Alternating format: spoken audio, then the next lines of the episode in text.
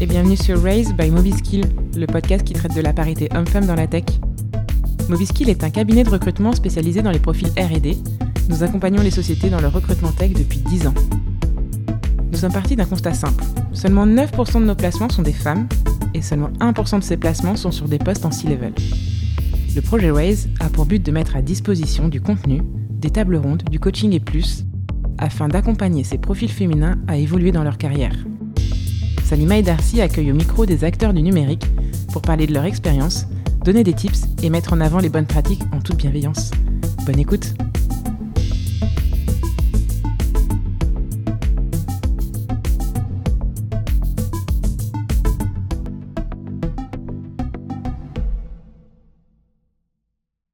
Bienvenue sur ce nouvel épisode de Raise. Aujourd'hui, nous accueillons Ismaël Katché, Global Talent Acquisition Lead, Head of France Recruitment chez Microsoft. Bonjour Ismaël, comment vas-tu? Très bien, merci. Et vous? Super, ça va très bien. Et toi, Salima? Je vais super bien. Merci Ismaël de nous accueillir. On va commencer par un icebreaker. Il n'y a pas de bonne ou mauvaise réponse. D'accord. Alors, concert de rock ou de rap? Rap. Basket ou foot? Les deux.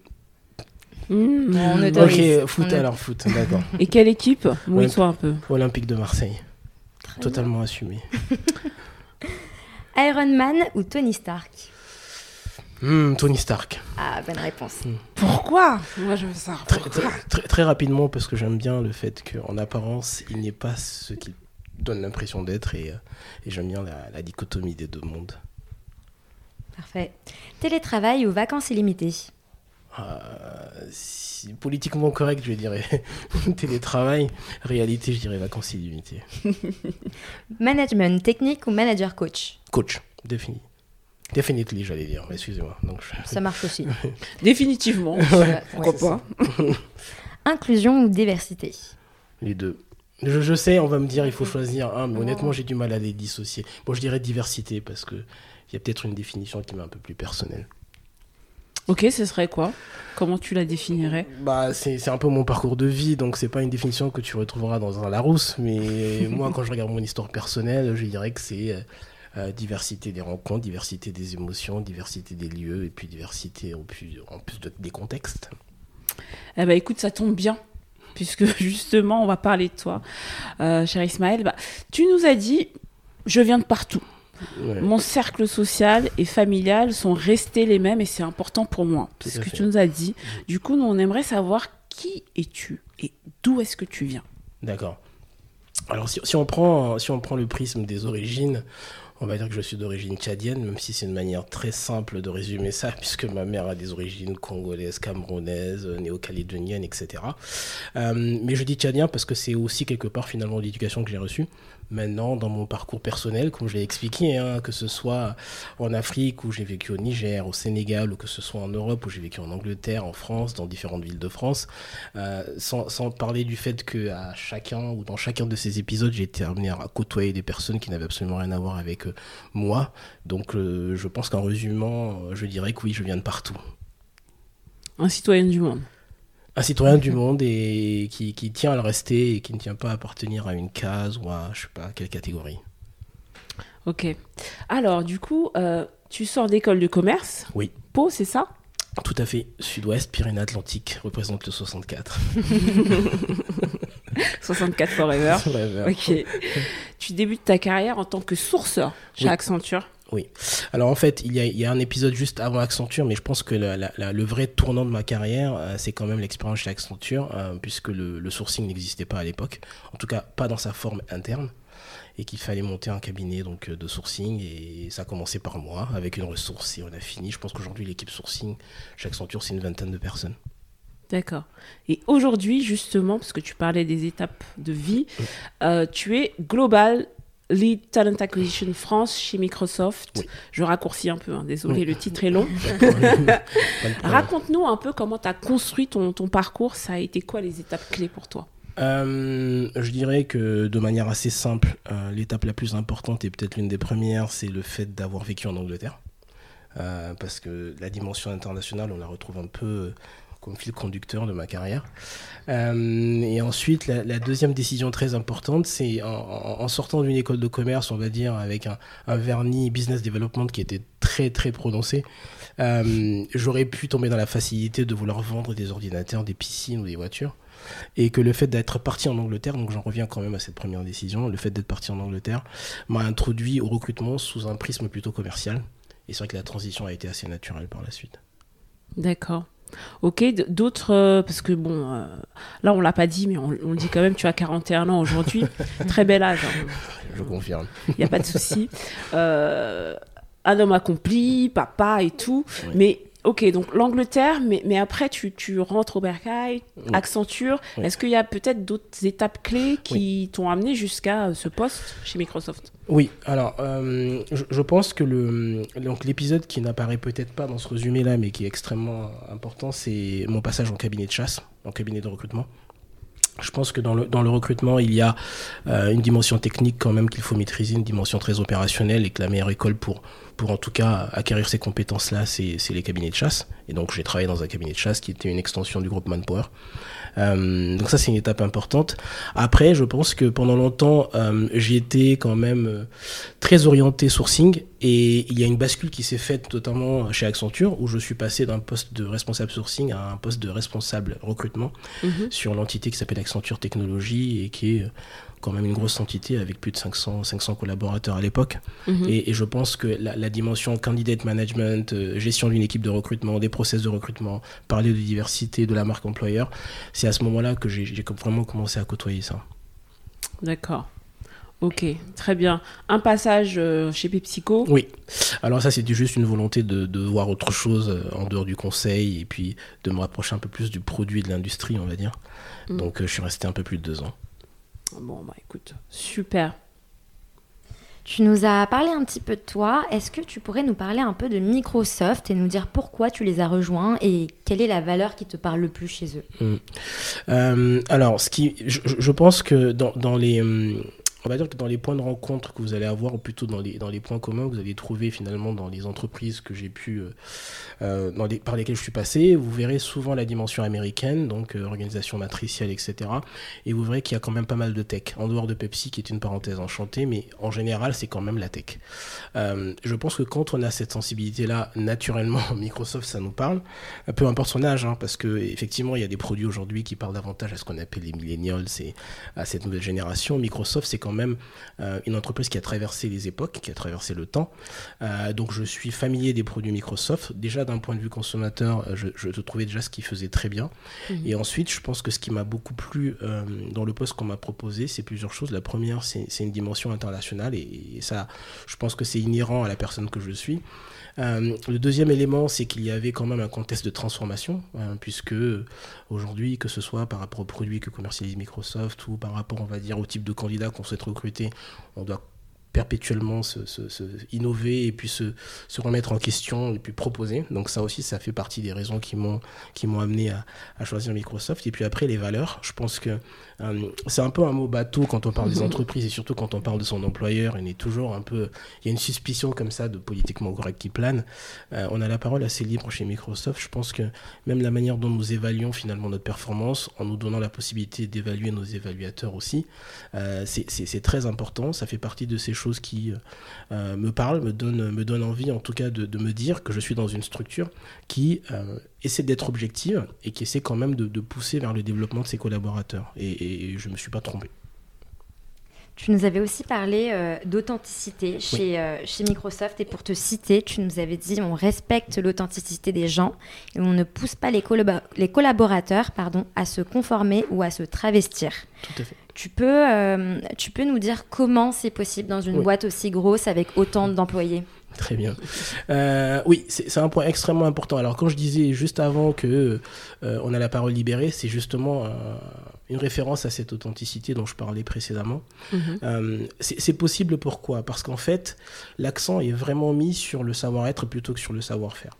Euh, c'est-à-dire qu'il y a effectivement besoin de s'adapter à une culture d'entreprise, mais il n'y a pas un profil type qui s'adapte à cette culture d'entreprise. Donc il part du principe que on peut très bien s'adapter à une culture Microsoft, qu'on vienne d'Inde, du Pakistan, de, France ou je sais pas du Japon, et de la même manière qu'on vient d'un parcours plutôt commercial, d'un parcours plutôt technique, euh, qu'on soit un artiste, etc. Euh, l'accent est vraiment mis sur qu'est-ce qu'on pense pouvoir apporter à la, structure. Ça c'est le premier point. Et le deuxième point, c'est que le feedback, on l'entend, l'écoute aujourd'hui, les, collaborateurs chez Microsoft, ils ont euh, un milliard de, possibilités de pouvoir euh, s'exprimer, remonter euh, des observations et, parler de leur cas personnel. Donc aujourd'hui, que ce soit au niveau du service RH, que ce soit même au niveau des, collaborateurs Microsoft, il y a quand même un, modèle qu'on appelle modèle coach care. Donc pour tout manager, on réfléchit en tant que modèle coach care, ça veut dire être un modèle, pouvoir coacher aussi et développer les ressources. Et surtout care, ça veut dire avec de la bienveillance et puis de l'accompagnement. Super. Le care. Ça aussi, ça peut paraître politiquement correct. Hein. Je sais. je, confirme. Mais en tout cas, euh, bel exemple. Bel exemple. Euh, sur quoi on te fait confiance et comment on te valorise chez Microsoft? Oui. Alors, on, te fait confiance parce que, déjà, effectivement, le, titre, merci de l'avoir raccourci parce que ce sont des termes qui sont euh, propres à notre organisation. Ça veut tout simplement dire directeur du recrutement. Euh, comment est-ce qu'on te fait confiance? Alors, on te fait confiance parce que, déjà, tu, tu, tu es le porte-parole de ton expertise. Personne ne vient euh, questionner ou challenger tes décisions. Et honnêtement, que ce soit au niveau business, que ce soit au niveau de, de nos collègues HR, que ce soit même au-delà des frontières françaises, mm. il y a quand même une notion de fait et on évaluera après. Donc euh, on te laisse faire, on te laisse proposer, et quand le moment sera venu d'évaluer, on évaluera avec des feedbacks constructifs. Donc déjà ça c'est très bien. Et, dans la, au-delà de ce que tu essaies de mettre en place, il y a aussi dans la prise de décision. Mm. Je pense que le système français est quand même connu pour être parfois assez complexe en termes de prise de décision. C'est jamais direct, il faut passer par euh, différentes hiérarchies. Mm-hmm. Là on te donne, on t'empower comme on dit pour pouvoir prendre ces décisions-là, les assumer et mm-hmm. puis pouvoir en tirer les conséquences. Et ça je trouve que c'est la meilleure manière de grandir. D'accord. On va parler maintenant de recrutement des femmes. Mhm. Euh, dans quelle mesure est-ce que l'inclusion et l'ascension des femmes dans les équipes tech, notamment, est un sujet clé pour toi et pour Microsoft? D'accord.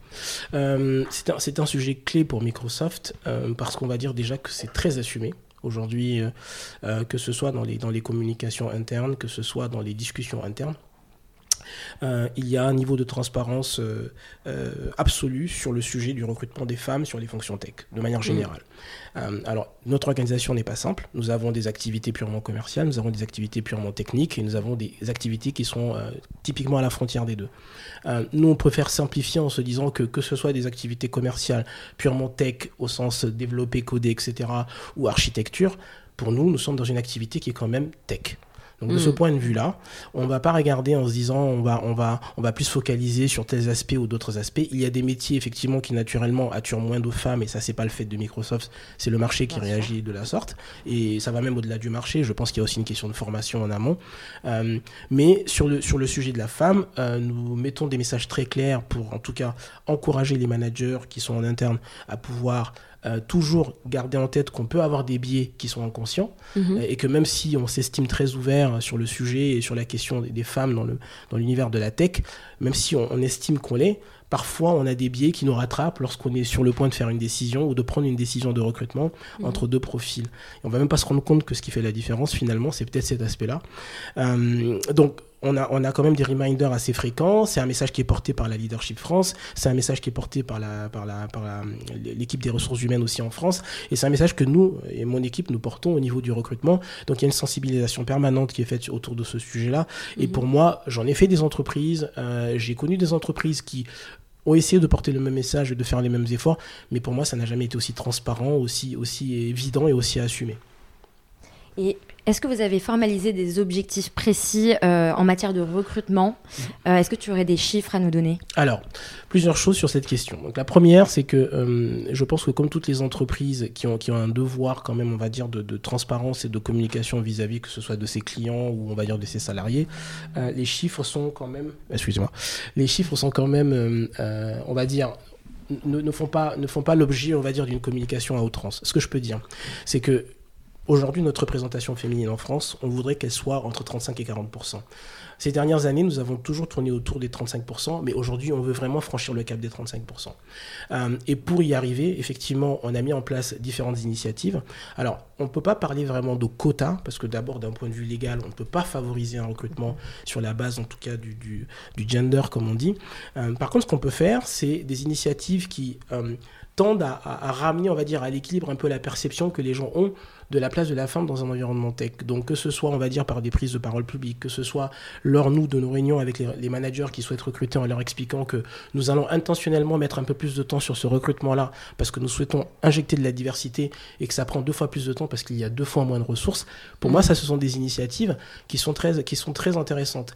Le dernier point euh, par rapport à cette question, c'est que nous sommes en train de réfléchir à peut-être aller encore plus loin dans l'exercice et voir dans, dans, dans quelle mesure on peut nous-mêmes se dire, on va, en début d'année, lorsqu'on fait nos, calculs de headcount et puis qu'on regarde un peu sur certains postes, se dire tout de suite sur ces postes-là, on va volontairement aller chercher de la diversité.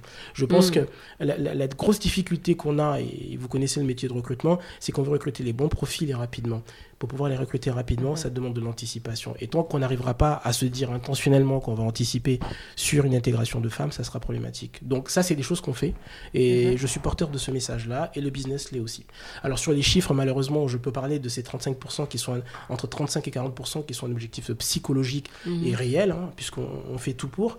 Euh, maintenant, vous parlez de, de, chaque entité, vous dire euh, que typiquement, alors moi je peux vous dire que l'activité qu'on appelle Global Sales Marketing and Operations, qui est on va dire une grosse partie de l'entité française, il y a quand même une forte représentation féminine, beaucoup plus que quand on parle par exemple d'engineering et des entités un peu plus techniques. Mhm. Et ça, c'est pas tant le fait de Microsoft, encore une fois, c'est euh, ce n'est que le reflet du marché, euh, puisque nous représentons une tendance du marché.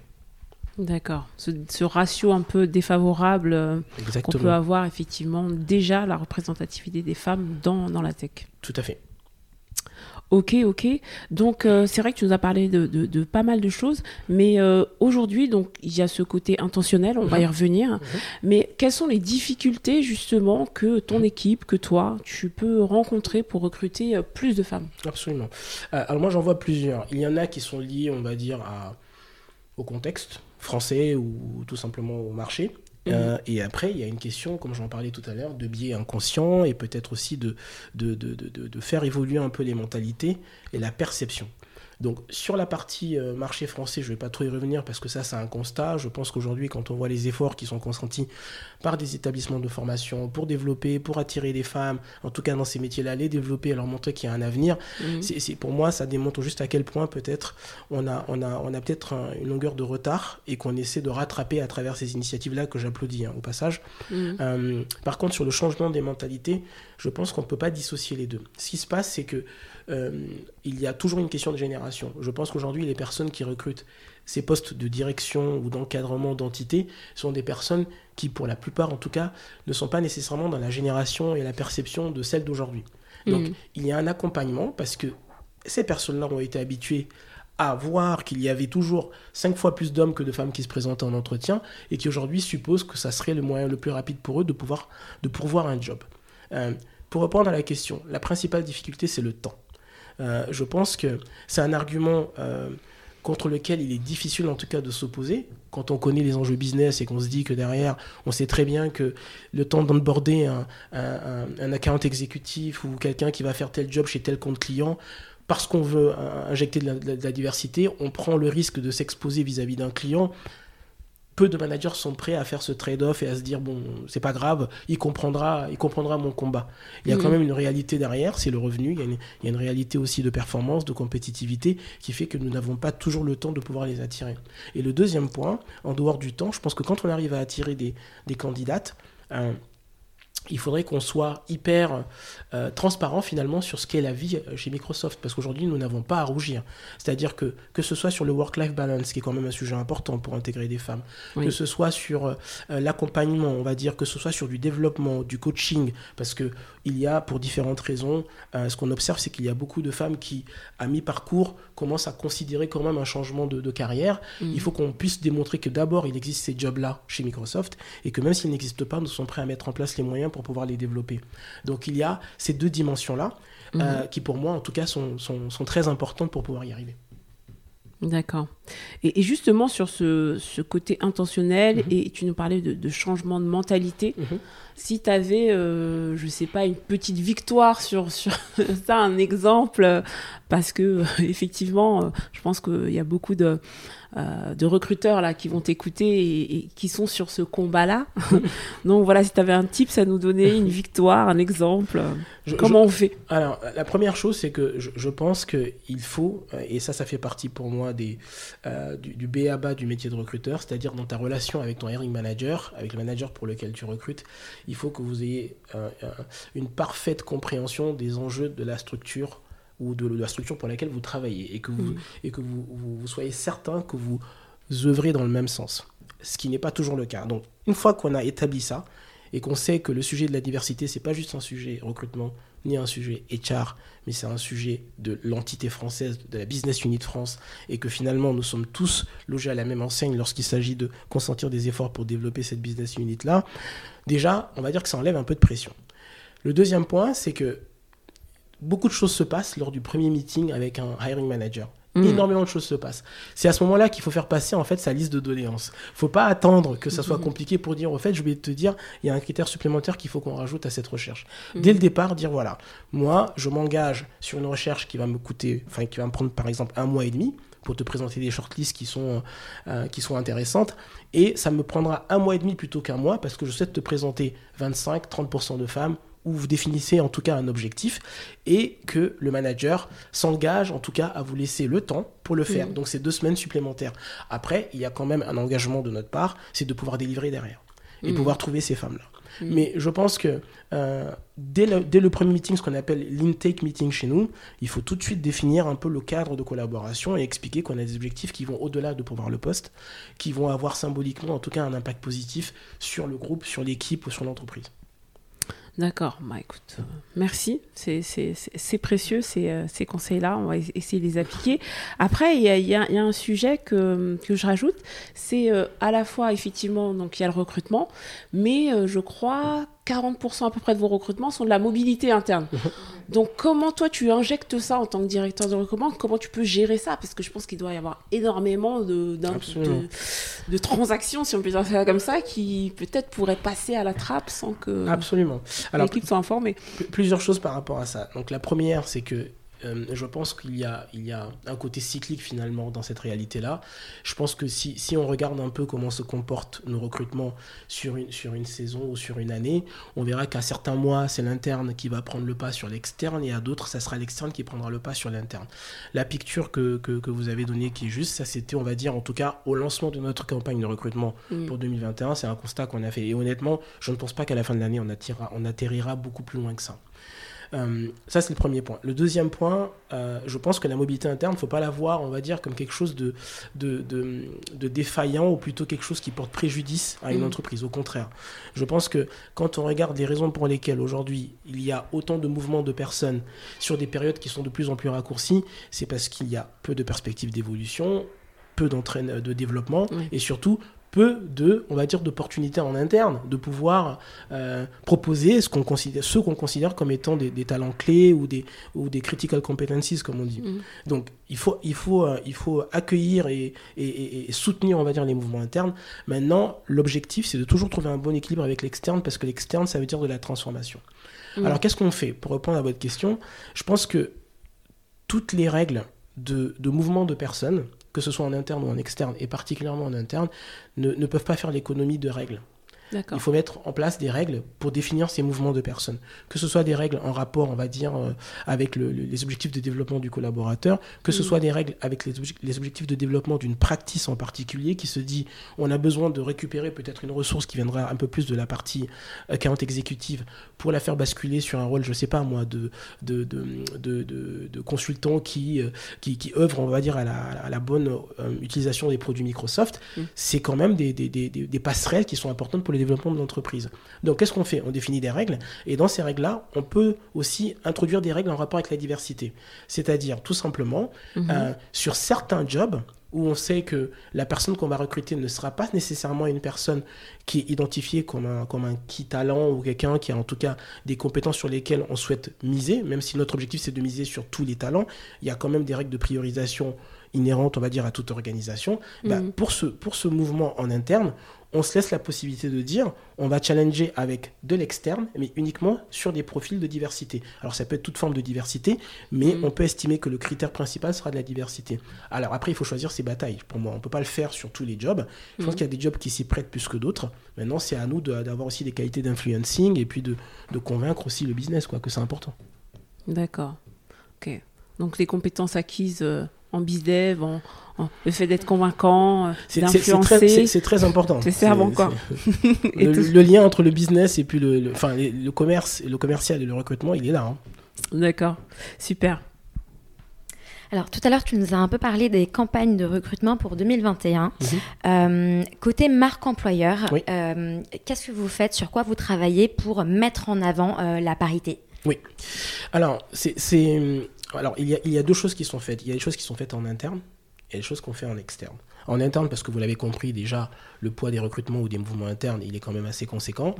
Et aussi parce que je, je pense que euh, notre entreprise communique tellement à l'externe ce que nous faisons en interne qu'on se dit que si déjà on arrive à verrouiller le message en interne, il arrivera naturellement déjà à l'externe sans que nous on soit encore plus intentionnel. Donc finalement, on vise même l'externe à travers l'interne parce que c'est vraiment une communication assez transparente. Euh, donc ça, ça c'est ce qu'on fait en interne, c'est-à-dire il y a plusieurs choses. On est en train de réfléchir à une newsletter sur la Mhm. diversité qu'on Mhm. enverra à tous les collaborateurs. Euh, on est en train de, réfléchir aussi à différentes communications, que ce soit autour de la cooptation, voir comment est-ce qu'on peut booster la cooptation des profils issus de la diversité. Alors ça Mhm. passe par, par, par différentes, différentes méthodes, mais c'est une piste que nous sommes en train de, euh, de, de considérer. Et puis à l'externe, je pense que... euh, et, et c'est le moyen le plus efficace. Il, il y en a deux. Moi, j'en vois deux. Il peut y en avoir trois. Le premier, c'est le storytelling, c'est-à-dire que il faut absolument, euh, parce qu'on a des très belles histoires à, à raconter concernant nos femmes chez Microsoft. Je pense qu'on ne le fait pas assez. Euh, Mhm. on ne le fait pas assez, pas parce qu'on on, on le, on le sous-estime ou on, sous- on en sous-estime l'impact. Je pense qu'on ne le fait pas assez parce qu'on a l'impression que c'est naturel et que c'est Mhm. pas nécessairement quelque chose sur lequel on devrait mettre l'accent. Moi, je pense qu'il y a des, il y a des super suc- succès à célébrer, même si là on se parle de Microsoft au global. Le fait que le, le, le, le- le leadership France soit composé de 50% d'hommes et 50% de femmes, je trouve que c'est remarquable. On retrouve cette parité très difficilement dans les autres grosses entreprises de France. Donc ça, c'est à saluer. Donc déjà, du storytelling. Après, je pense qu'il faut qu'on participe le plus possible à différentes initiatives. Les, les podcasts en font partie. Il y a aussi participé à des events online pour pouvoir parler de nos métiers chez Microsoft et surtout mettre en avant la parole de la femme ou des femmes qui occupent ces responsabilités-là. Mhm. Et puis le dernier point, je pense qu'il faut qu'on ouvre aussi les portes de chez nous euh, au public externe. Alors c'est plus compliqué dans un contexte pandémique où euh, nos locaux ne sont malheureusement pas accessibles au public, Mm. mais je pense que euh, que ce soit donner accès finalement à, à nos showrooms, montrer en tout cas en invitant certaines cibles de femmes, dire venez voir ce qu'on fait chez Microsoft, venez voir ce qu'il est capable de faire. Je pense qu'en relayant ces informations-là sur les réseaux sociaux, Mm. qui aujourd'hui est un outil de communication, on va dire, qui est, qui est- qui est indéniable et qui est très efficace, Mhm. je pense que vraiment, on, on arrivera déjà peut-être à influencer la perception. Mais on, on ira encore plus loin dans l'exercice. Je pense aussi que, euh, comme toutes les entreprises, on adapte aussi notre stratégie à la réalité du marché. Et aujourd'hui, on navigue un peu tout ça vu. D'accord. Ah bah écoute, très très bien. Bon bah il y a le fait de recruter les femmes.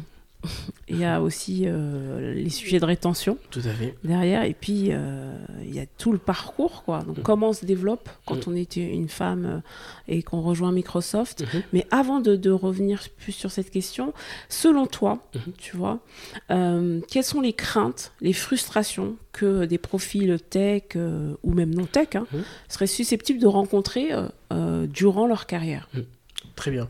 Alors, première chose déjà sur la rétention, on, a, on a essayé d'analyser un peu euh, et d'avoir une lecture de, de- de- des motifs de départ euh, de nos talents féminins versus nos talents masculins. Et aujourd'hui, quand on regarde, si on fait cette étude-là sur les départs que nous avons enregistrés, euh, sur une certaine période, en tout cas jusqu'au début de cette année fiscale, on ne voit pas de différence particulière dans ces motifs-là. Donc ça, c'est déjà une bonne nouvelle.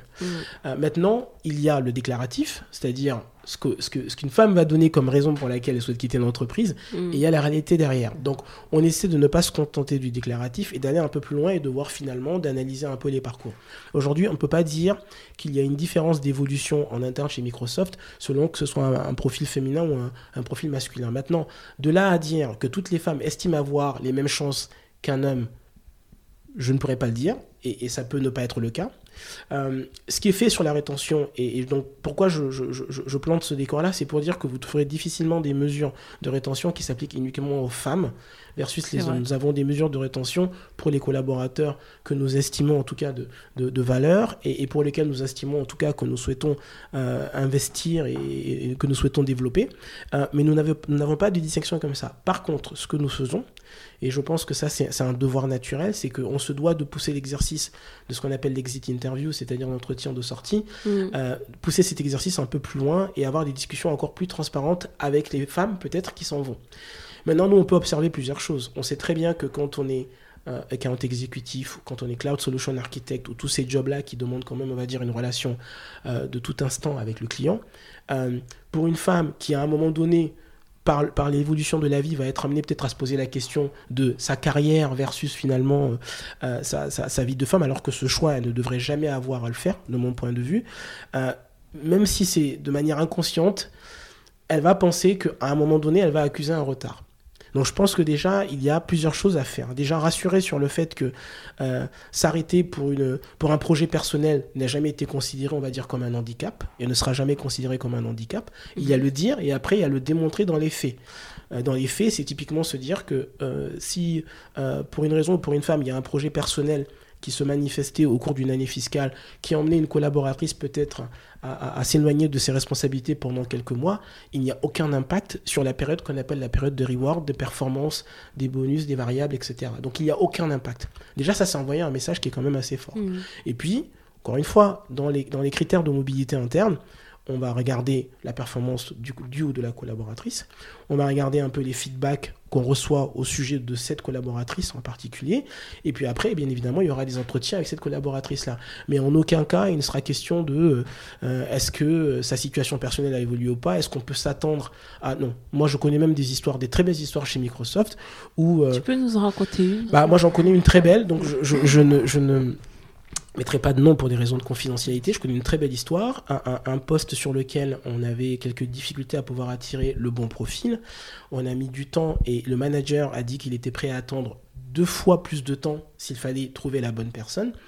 Donc on prend tout le temps qu'il faut, on rencontre différents candidats et on a un coup de cœur sur une candidate. Elle est juste parfaite et correspond en tout point au job, que ce soit sur le savoir-être, le savoir-faire, le background, la capacité à se projeter, vraiment top profil. Euh, on, avance, on est sur le point de faire une proposition à cette candidate qui nous annonce que elle attend un bébé. Donc ça veut dire que deux, trois mois après sa prise de job ou un truc comme ça, il faudra qu'elle parte en congé maternité. Mhm. Et les congés maternité, on, peut, on, peut, on peut spéculer comme on veut. On, sait quand ils commencent, mais on ne sait pas toujours quand est-ce se termine. Donc ça veut dire qu'il y a un vrai risque de se dire qu'on va se retrouver avec une vacance de poste mhm. sur un job qui est déjà en souffrance depuis un certain temps. Ça n'a jamais été un critère. La mhm. personne elle nous a donné l'information avant qu'on lui fasse une proposition, donc on était en toute liberté de pouvoir euh, changer d'avis. La personne non seulement a été recrutée, et nous avons déjà anticipé une prestation pour la remplacer et la couvrir sur son congé maternité. Ça veut dire que non seulement elle nous rejoint sans le stress de se dire que va-t-il se passer quand ils vont le savoir, mais en plus elle nous rejoint sans le stress de se dire qu'est-ce qu'ils vont faire si jamais ils le découvrent. On a résolu le problème grâce à la transparence. Et je sais que c'est pas toujours simple pour une femme de l'admettre, mais pour moi, ça c'est une très belle histoire et j'aimerais que tout le monde puisse s'en inspirer. Très belle histoire. Ok, ok. Euh, super. Ah, du coup, ça m'a un peu troublé. c'est le rêve. Qu'est-ce qui se passe C'était mon joker. ok. Donc, selon toi, quelles sont justement les origines, par contre, de. Enfin, d'où viennent ces facteurs, s'il y mhm. en a, de ralentissement mhm. dans la montée en compétence euh, bah, d'une femme? Oui. Alors je, vais faire deux choses. Je vais parler d'un point de vue masculin et je vais me prêter à un exercice qui n'est pas simple, me mettre un peu dans la peau d'une femme et essayer de comprendre qu'est-ce qui peut faire que finalement. Et, vous allez voir que même dans ce qui peut faire, de mon point de vue, mhm. qu'une femme peut-être elle-même ne, ne, se sente pas hyper motivée pour pousser, pour pousser les murs, il y a peut-être ce que, ce que lui renvoie finalement les, personnes, ou en tout cas les hommes avec lesquels elle peut travailler. Donc je pense que dans la montée en compétences, il y a plusieurs choses. Déjà, il faut accepter une réalité de toute société, c'est que nous sommes une diversité d'éducation, de, background culturel, de mindset, de biais, etc., etc. Et des fois, les personnes qui ont les biais les plus prononcés ne sont pas nécessairement celles qu'on pense. Je, prends un exemple tout con. Moi, je, sais que dans certaines entreprises, et, et c'est pas une question d'origine au sens euh, est-ce qu'on se parle de personnes qui sont françaises de souche ou pas, je pense que que ce soit française de souche ou pas, selon l'éducation qu'on a reçue, on a parfois peut-être un peu de difficulté à se dire à tel niveau de poste, à tel niveau de responsabilité, et peut-être même au-dessus de moi, ça sera une femme qui va me donner euh, mhm. euh, des consignes un peu, qui va me donner toute la structure. Alors moi, c'est très simple pour moi. Je n'ai jamais eu de manager homme. Pardon, Laurent Garnier, je, m'excuse. J'ai eu Laurent Garnier, c'est le seul. Euh, je n'ai eu que des managers femmes. Donc pour moi, cette question-là, je ne la suis jamais posée. Mais en discutant avec des personnes qui ont peut-être 10-15 ans de plus que moi, mhm. c'est moins évident. Donc j'en reviens à la notion de biais inconscient, parfois conscient et assumé, mais souvent inconscient, qui font que on va involontairement ou inconsciemment on va pas investir forcément le même temps, les mêmes efforts pour développer un homme qu'on va le faire pour développer une femme. Et ça, ça se mhm. ressent à un moment donné, c'est-à-dire sur des projets, est-ce qu'on laisse toute la place à une femme de pouvoir prendre le lead sur un projet? Est-ce qu'on lui fait confiance comme on ferait confiance à un homme, etc. Tous ces petits trucs qui parfois peuvent renvoyer un, message négatif. Après, il y a, comme je l'ai dit tout à l'heure, ce que les femmes pensent elles-mêmes. Euh, je pense aussi que euh, soit on ne fait pas assez d'efforts pour dédramatiser finalement certains jobs, les, les, les, sacraliser peut-être, ou, ne plus les diaboliser, on ne fait plus d'efforts pour ça. On se dit, écoute, quand tu prends un job, tu es censé savoir quels sont les tenants et les aboutissants, tu le fais et tu n'as plus à te poser de questions sur, euh, oui, est-ce que je vais pouvoir le faire sur une, plusieurs années ou pas Tu le fais. Alors que me mettre à la place d'une femme, c'est que tu as quand même, dans un coin de ta tête, l'idée de, si je devais m'arrêter pour Mm. Et il y a des jobs qui te semblent être plus compatibles avec cette réflexion que d'autres. Pour moi, tous les jobs devraient être compatibles avec cette réflexion-là. C'est juste qu'il faut faire l'effort de communiquer comme on se doit, comme il se doit, sur mm. ces jobs-là. Et ce n'est pas assez fait. Parce que, euh, voilà, il y a des jobs qui trouvent naturellement, on va dire, des collaborateurs, naturellement des ressources, et qui se disent pourquoi m'arrêter et chercher nécessairement une femme, et pourquoi mettre l'accent sur une femme plus qu'un homme, parce que moi, je veux juste que le job, il soit fait. Finalement, ce mm. c'est pas un sujet qui m'importe. Euh, après, le dernier frein, je dirais peut-être, et, et, encore une fois, ça c'est de moins en moins vrai, j'aurais parlé de, de salaire typiquement. J'aurais parlé des avantages. Mais je ne peux même pas en servir comme un argument puisque nous, nous avons une politique salariale qui est, qui est asexuée en fait. C'est une politique mm. salariale qui tient de ton, de ton grade, qui tient de ton expérience, qui tient de mm. tes responsabilités, etc. et de, de ton type de rôle.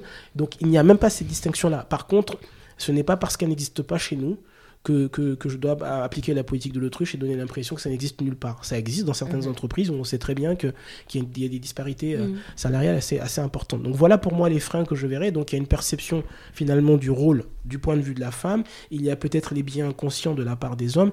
Et il y a encore dans certaines structures, on va dire, des différences de traitement sur la partie euh, rémunération notamment. Ok, très euh, non mais très intéressant. Là où je te rejoins par rapport à ça, c'est que euh, on a fait nous pas mal d'interviews de femmes et hier j'ai écouté une interview où euh, une femme donc qui est CTO et elle nous expliquait que en fait elle a longtemps eu des comportements qu'elle regrettait parce que elle était assez ferme mais plus que ce que sa personnalité finalement euh, lui permettait, mhm. parce qu'elle pensait que c'est ça qu'on attendait d'elle en tant que euh, manager technique, et euh, que aujourd'hui elle s'était libérée de ça, mais que vraiment, voilà, elle, n'hésitait pas, peut-être inconsciemment ou même consciemment, à dévaloriser peut-être le travail de, certains, à s'imposer avec de la force, à mhm. valoriser cette force-là, parce qu'elle pensait que c'est ce qu'on attendait d'elle. Et ça ne me surprend absolument pas. Je, c'est là où je dis qu'en fait, c'est très difficile pour une femme finalement de se faire sa propre opinion euh, d'un mm. rôle parce que mm. il y a toujours, on va dire, euh, ce, doute qui plane sur euh, ce que je dois être versus ce que je suis. Et elle reconnaît que en fait, au final, elle pensait que c'est ce qu'on attendait d'elle, mais que si elle regardait vraiment les hommes autour d'elle à des positions à peu près similaires, c'est pas du tout les comportements qu'ils avaient. Ouais, d'accord. Mm. Bah ça c'est ça c'est l'un des constats les plus alarmants pour moi. Ce décalage il est assez euh, assez flagrant. On va reparler un petit peu des profils euh, techniques. Oui. Euh, du coup, on, a parlé pas mal de recrutement. Effectivement, sur le marché, il y a beaucoup moins de profils techniques féminins euh, que masculins, c'est un fait. Il y a quand même des femmes sur des postes techniques chez Microsoft. Et aujourd'hui, on parle d'ascension professionnelle. Et qu'est-ce que vous avez réussi à mettre en place pour favoriser l'ascension professionnelle de ces femmes, qu'elles puissent passer en fait sur des jobs de engineering manager, de lead dev, etc. Alors en fait, c'est très intéressant qu'on parle de ça. Hier, j'ai animé une session qui s'appelle Career Stories.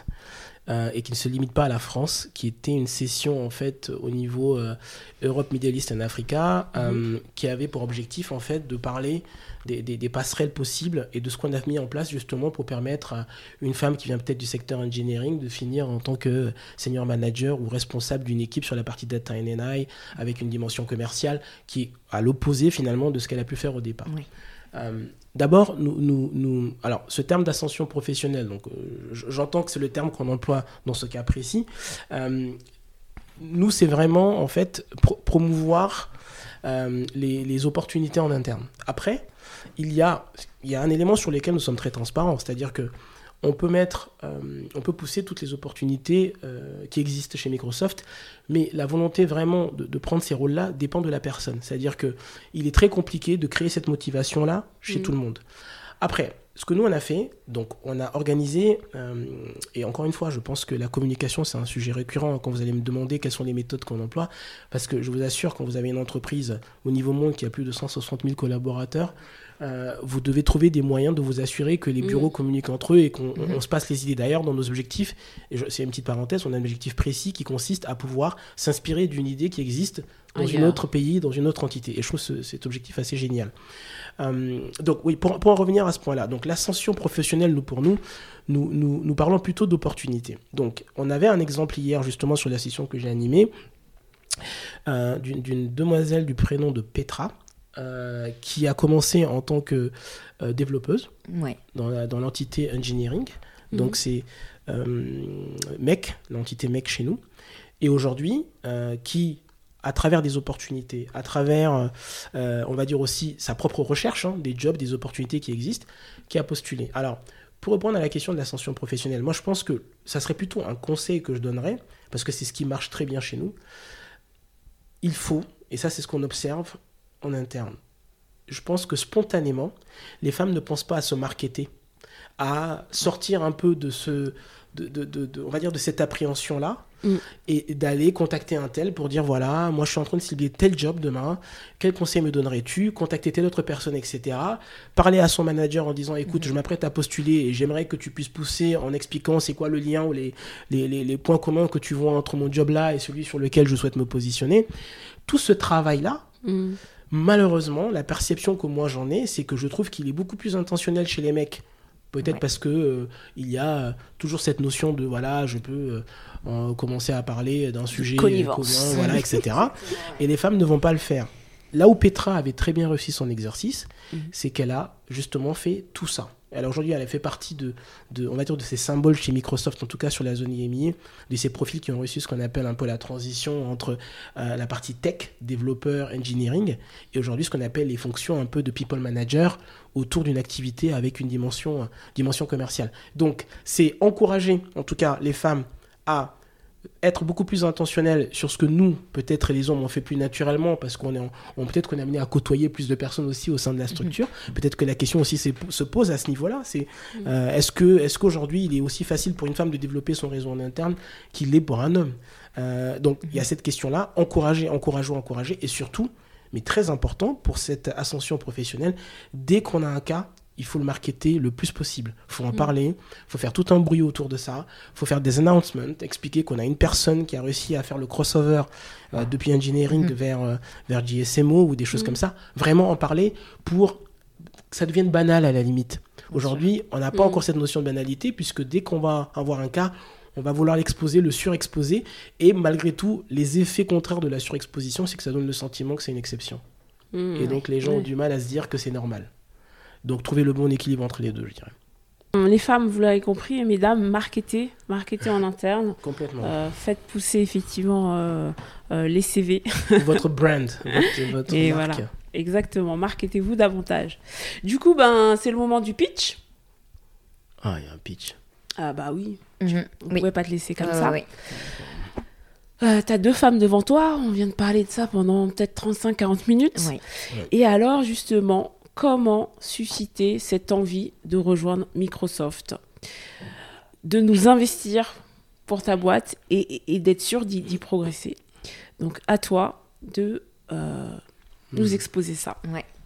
Alors, euh, ça va être un exercice assez simple pour moi. Euh, parce que je, je- ce genre de questions, souvent, quand on, reçoit ce genre de questions, on se dit il faut que je montre que l'entreprise elle est forte, elle est puissante, qu'elle est économiquement stable, etc. Surtout dans cette période de pandémie. Donc, euh, ça, rassure un peu de travailler dans des, grosses organisations comme ça. Euh, moi, je, le, dis personnellement parce que c'est des choses que j'ai observées et, j'en reviens donc à, différents mots-clés. Le, le premier mot-clé pour moi, euh, c'est l'authenticité. Je- comme, comme, comme tu l'as dit, Sally, j'ai j'ai 41 ans. Je pense que je suis, on va dire, dans cette période de ma vie où je suis capable de me dire ça, je l'aurais fait différemment, ça, ça je l'aurais fait exactement de la même manière. Euh, parce que ma perception, elle a changé sur beaucoup de choses et ma définition de certains mots. Euh, je, je pense que l'authenticité avant était un terme marketing. euh, qu'on employait à tout va pour inciter les gens à nous rejoindre parce que on s'est on s'est rendu compte qu'il y avait quand même une évolution un peu des mentalités et il fallait quand même créer un sentiment d'appartenance. Je, vous assure que chez Microsoft c'est le cas. J'ai euh, même au niveau de, de- des ressources humaines, des personnes qui travaillent au sein des ressources humaines, que ce soit même au niveau de la direction des ressources humaines, nous avons une parole qui est extrêmement libérée. C'est-à-dire qu'on nous, on nous, on nous demande d'être clair, d'apporter... Alors, il y a un mot clarity que vous entendez souvent chez nous parce qu'on veut que les gens speak their minds, ils disent ce qu'ils ont en tête. Il n'y a pas de, politiquement correct. On n'essaie pas de...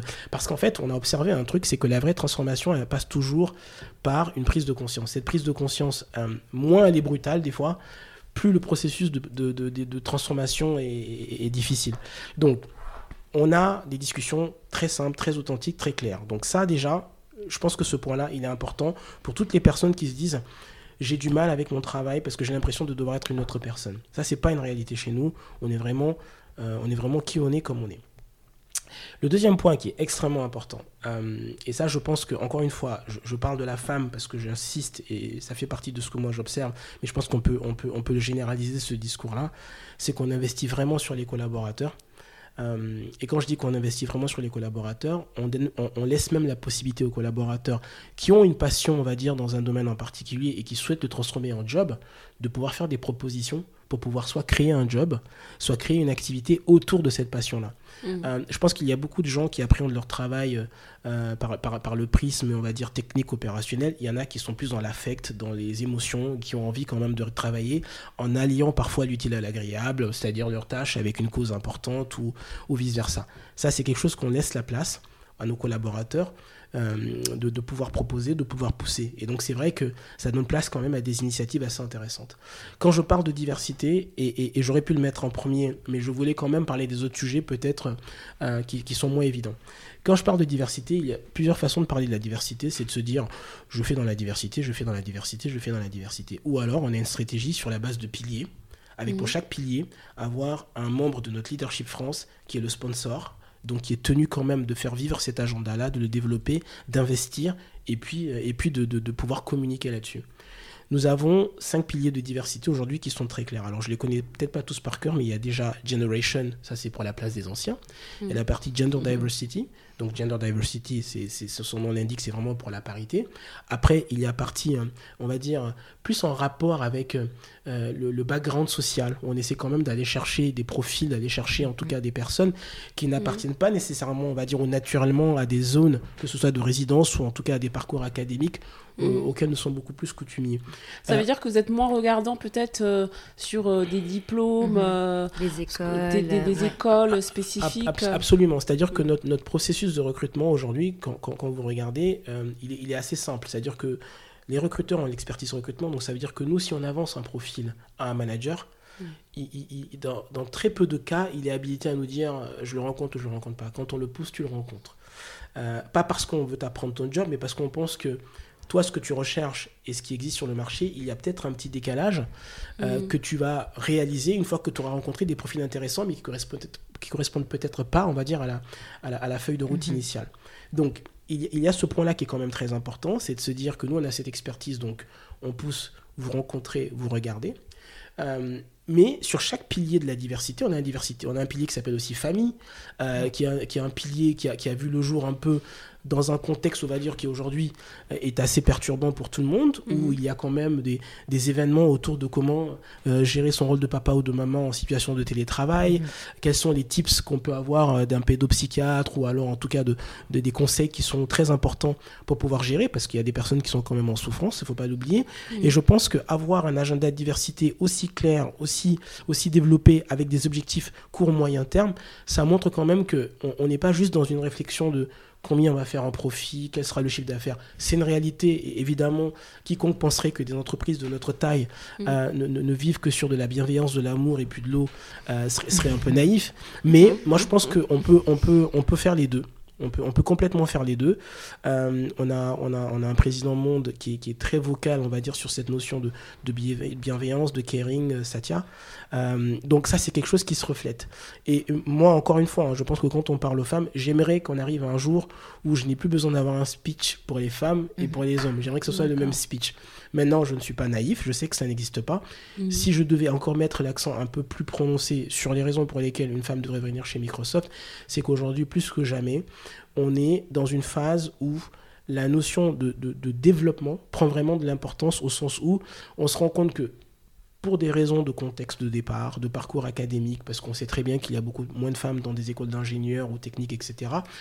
On sait que si on attend juste le, le, le on va dire la, la, la, la, naissance naturelle un peu de profil féminin qui sortirait de ces écoles-là, ça serait un peu naïf et utopique. Donc ce qu'on fait, on est conscient qu'il y a pour la plupart un petit gap technique qui va faire peut-être accompagner, développer. Et ça veut dire que si on onboard une personne euh, comme ça sur un job, il faudra y consacrer un peu plus de temps pour le mm. ramp-up, comme on mm-hmm. dit. Euh, mais on est prêt à le faire. Aujourd'hui, ce ne sont pas des choses qui nous font peur, mais nous sommes quand même victimes du chose, c'est que les femmes spontanément ne se présentent pas. Sur, sur 10 jobs qu'on poste, je pense que le retour en termes de candidature spontanée, je ne parle pas de sourcing, hein, mm-hmm. euh, on doit avoir, je ne sais pas, une femme pour 10 candidatures. Et encore, hein, ça je vous parle de, sur certains jobs, c'est peut-être une femme pour 20 candidatures, voire 30. Donc, euh, quand on va les chercher, c'est un peu mieux. Mais quand, mhm. quand, quand, les candidats doivent se présenter spontanément à nous, c'est un peu plus compliqué. Donc, il faut qu'on passe des messages pour leur donner envie de, postuler. Super, merci pour ce pitch. Moi, j'ai une question du coup. Bon, ok, toi, tu es le directeur du recrutement, tes équipes sont formées, elles sont compétentes, voilà, elles savent adresser des candidates féminines. Mais du coup, est-ce que c'est le cas de. Est-ce que vous formez les managers ou est-ce que tu vois, là, on t'a en face de nous, est-ce qu'on aurait le même discours de la part d'un opérationnel ou manager? C'est une très bonne question. Euh, ça me permet de faire un peu du placement de produit. Euh, Vas-y, je t'en prie. Non, alors en fait, c'est pas vraiment un placement de produit, mais euh, donc, dans notre processus d'onboarding, donc, les, les, les, personnes qui sont amenées à recruter le plus souvent, euh, elles ont un, level en particulier. Donc il y a exceptionnellement, on peut avoir ce qu'on appelle des contributeurs individuels, qui est un grade spécifique chez Microsoft, qui peuvent être amenés à recruter, à faire des entretiens. Mais globalement, c'est des managers. Mm. Dans le processus d'onboarding des managers, il y a une, session d'onboarding online où je passe une heure avec eux mm. sur le sujet du recrutement. C'est un sujet sur trois volets. Le premier volet, c'est la philosophie de recrutement chez Microsoft. Mm-hmm. Le deuxième volet, c'est les outils de recrutement chez Microsoft et les process. Et le troisième volet, c'est justement toute la partie euh, unconscious bias, les biais inconscients, euh, comment, comment être inclusif finalement dans son screening. On dit, on, a un terme, c'est screen in plutôt que screen out. Donc on passe euh, notre temps à leur expliquer c'est quoi la différence entre screening in et screening out. On a différents exemples sur comment mener un entretien sans basculer, on va dire, sur des questions qui sont à la limite finalement de, de, de, de, la vie privée. Donc il y a un coaching quand même qui est très important et tout de suite à leur intégration. Maintenant, en plus de ce coaching-là, on a une formation qui s'appelle Become a Great Assessor of Talent, qui s'appelle Bigat chez, chez Microsoft, où en fait, on réunit toutes les personnes qui pourraient potentiellement passer des entretiens en leur disant, voilà, voilà mm. comment on fait un entretien, voilà les questions qu'on ne pose pas, voilà sur quoi on évalue. Et on arrive à faire le lien entre notre grille d'évaluation et puis nos principes, finalement, euh, euh, chez Microsoft, nos valeurs. Donc, euh, c'est très intéressant. Donc, oui, ça fait partie des outils qu'on utilise. Maintenant, il faut qu'on encourage l'effort le, de participation parce que certains managers pensent avoir recruté et ne pas avoir besoin de cette formation-là. Ils ne savent pas que c'est pas juste une question d'entretien sur ce job-là, c'est une question d'évaluation de personnes et que mm. ce n'est pas une science infuse. C'est vrai, on le sait tous. Hein. Le recrutement, c'est juste une histoire de feeling. c'est ça, N'est-ce pas tout, le monde, tout, le monde, peut en faire du recrutement. Exactement. Pour terminer, euh, tu nous as parlé de beaucoup de choses, tu nous as donné des tips, tu nous as raconté de belles histoires. Et si on devait retenir une seule chose, euh, s'il y avait un message clé à faire passer, ça serait lequel? Le message clé, c'est. Euh, alors, peut-être que c'est un message qui est très estampillé Microsoft et peut-être mon quotidien actuellement, c'est oser. Moi, je, je, je, je, ressens vraiment euh, un frein à ce niveau-là. Euh, mm. et, et, ce qui est compliqué dans ce frein-là, c'est qu'il n'a pas la même origine pour tout le monde. Euh, il y en a, ça peut être du vécu. Et, elles ont été maltraitées par un manager qui leur a clairement exposé, en tout cas, euh, ces biais qui étaient totalement assumés. Euh, d'autres, c'est sur les, expériences des autres qu'on leur a partagées. Et, et troisièmement, c'est tout simplement, de notre point de vue, quelque chose que nous ne faisons pas assez, c'est communiquer. C'est donner envie aux personnes de se dire, moi aussi, je peux le faire. Et, si on le fait en prenant euh, euh, des mannequins dans une campagne marketing, ça ne sert absolument à rien. Mm. Je pense qu'il faut qu'on mette vraiment, vraiment, vraiment l'accent et le projecteur, les projecteurs sur nos, collaboratrices qui ont des mm. très belles histoires à rencontrer, qui ont des mm. très beaux postes à occuper, que ce soit sur la partie technique, que ce soit sur la partie commerciale ou technico-commerciale. Euh, et, je pense qu'il y a vraiment un effort de communication pour dédramatiser peut-être l'acte de candidater chez Microsoft pour les femmes parce mm. qu'elles ont leur place, qu'aujourd'hui, encore une fois, hein, les, chiffres le montrent, mais au-delà des chiffres, c'est la philosophie de l'entreprise. Et ça, il faut en faire partie pour, pour le voir.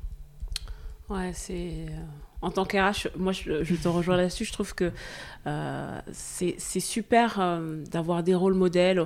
On voit des femmes qui sont brillantes, qui qui font des, des TED Talks, etc. Mais, mais moi, j'ai souvent l'impression que c'est des gens qui sont assez inaccessibles en vrai. Des porte-drapeaux. Des porte-drapeaux. Quand finalement, utiliser des collaboratrices bah, euh, qui sont rentrées dans, dans ta boîte, qui, qui ont eu euh, leur succès, qui ont eu peut-être leur fail aussi. Bien sûr. Euh, témoigner et je pense que ça rejoint la philosophie de, du podcast Race qu'on a. On, mm. préfère effectivement. Alors toi, tu as un numéro spécial du coup euh, et un allié masculin à notre cause, mais euh, de se dire on va prendre des femmes qui l'ont fait, voilà, qui étaient une femme qu'on peut rencontrer dans la rue et qui vont venir parler de leur parcours pour justement montrer que ben, il n'y a rien d'inaccessible et on peut le faire. Elles, elles l'ont fait et elles nous montrent que c'est faisable. Et donc l'idée, c'est d'encourager aussi euh, la nouvelle génération à, à venir euh, dans la tech ou même hors tech, à postuler chez Microsoft, etc. Parce qu'effectivement, euh, oser. Et c'est très important aussi de, de, de, comprendre un truc. Je pense que il n'y a pas de différence en termes d'intelligence, donc il n'y a, il a aucun, aucune discussion à avoir autour de ça. Maintenant, les sensibilités sont différentes. Ça veut dire que même dans la manière de coder, dans la manière de développer et la manière d'appréhender finalement une tâche, ta sensibilité peut t'emmener à la faire différemment. On a besoin de différence. On ne peut pas se contenter d'un prisme masculin pour nous dire que finalement tout ce qui est développé est représentatif finalement de toute une population, de toutes les sensibilités. Je pense que là-dessus, les femmes vont peut-être coder pareil que les hommes, on va dire sur la technicité, mhm. mais après sur la sensibilité, la manière d'appréhender la chose et peut-être l'angle sous lequel une femme va le prendre, ça sera sensiblement, mais même si c'est sensiblement différent, ça aura une valeur ajoutée. Parce que ça ouvre une perspective qui ne sera peut-être jamais, jamais, jamais considérée par un homme, parce qu'on a beau avoir une sensibilité féminine, etc., tout ce qu'on veut, il y a quand même euh, une différence importante. Mhm. Et je pense que c'est important d'être inclusif à ce niveau-là et de ne pas avoir le sentiment qu'il y a une seule manière de faire les choses, ou en tout cas un, seul biais. Justement, il y a des questions qui se posent aujourd'hui par rapport à l'intelligence artificielle. Exactement. Et euh, bah, les hommes qui s'en occupent, parce qu'il y a beaucoup plus d'ingénieurs hommes que femmes. Et voilà, il y a, un énorme débat, beaucoup de questions qui se posent euh, à ce sujet. Et moi, je fais toujours le parallèle avec le, tatouage. Euh, un homme va tatouer, une femme va tatouer, ils vont mhm. tous les deux très bien tatouer. Je vous assure qu'il y a des différences dans les finitions, dans des choses. Et, voilà. Donc, euh, ça peut être le même métier, mais fait différemment. On sent l'expérience. Dommage, je n'ai pas une vidéo, on n'ira pas voir tes tatouages, mais très bien. Euh, bah, sur ces belles paroles, merci beaucoup Ismaël. On clôture cet épisode et on se retrouve bientôt pour un nouvel épisode de Raise. Merci à vous. Merci. Merci. Cet épisode vous a plu? N'hésitez pas à nous suivre, à partager et surtout, laissez votre avis sur notre podcast. À bientôt pour un nouvel épisode de Raise.